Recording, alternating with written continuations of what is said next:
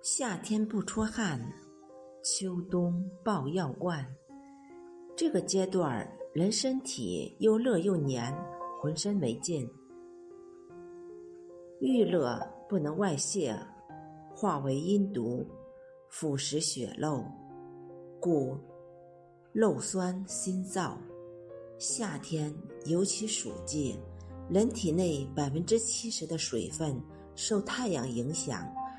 处于蒸腾状态，悬于中上部，水走汗道，故此时尿少。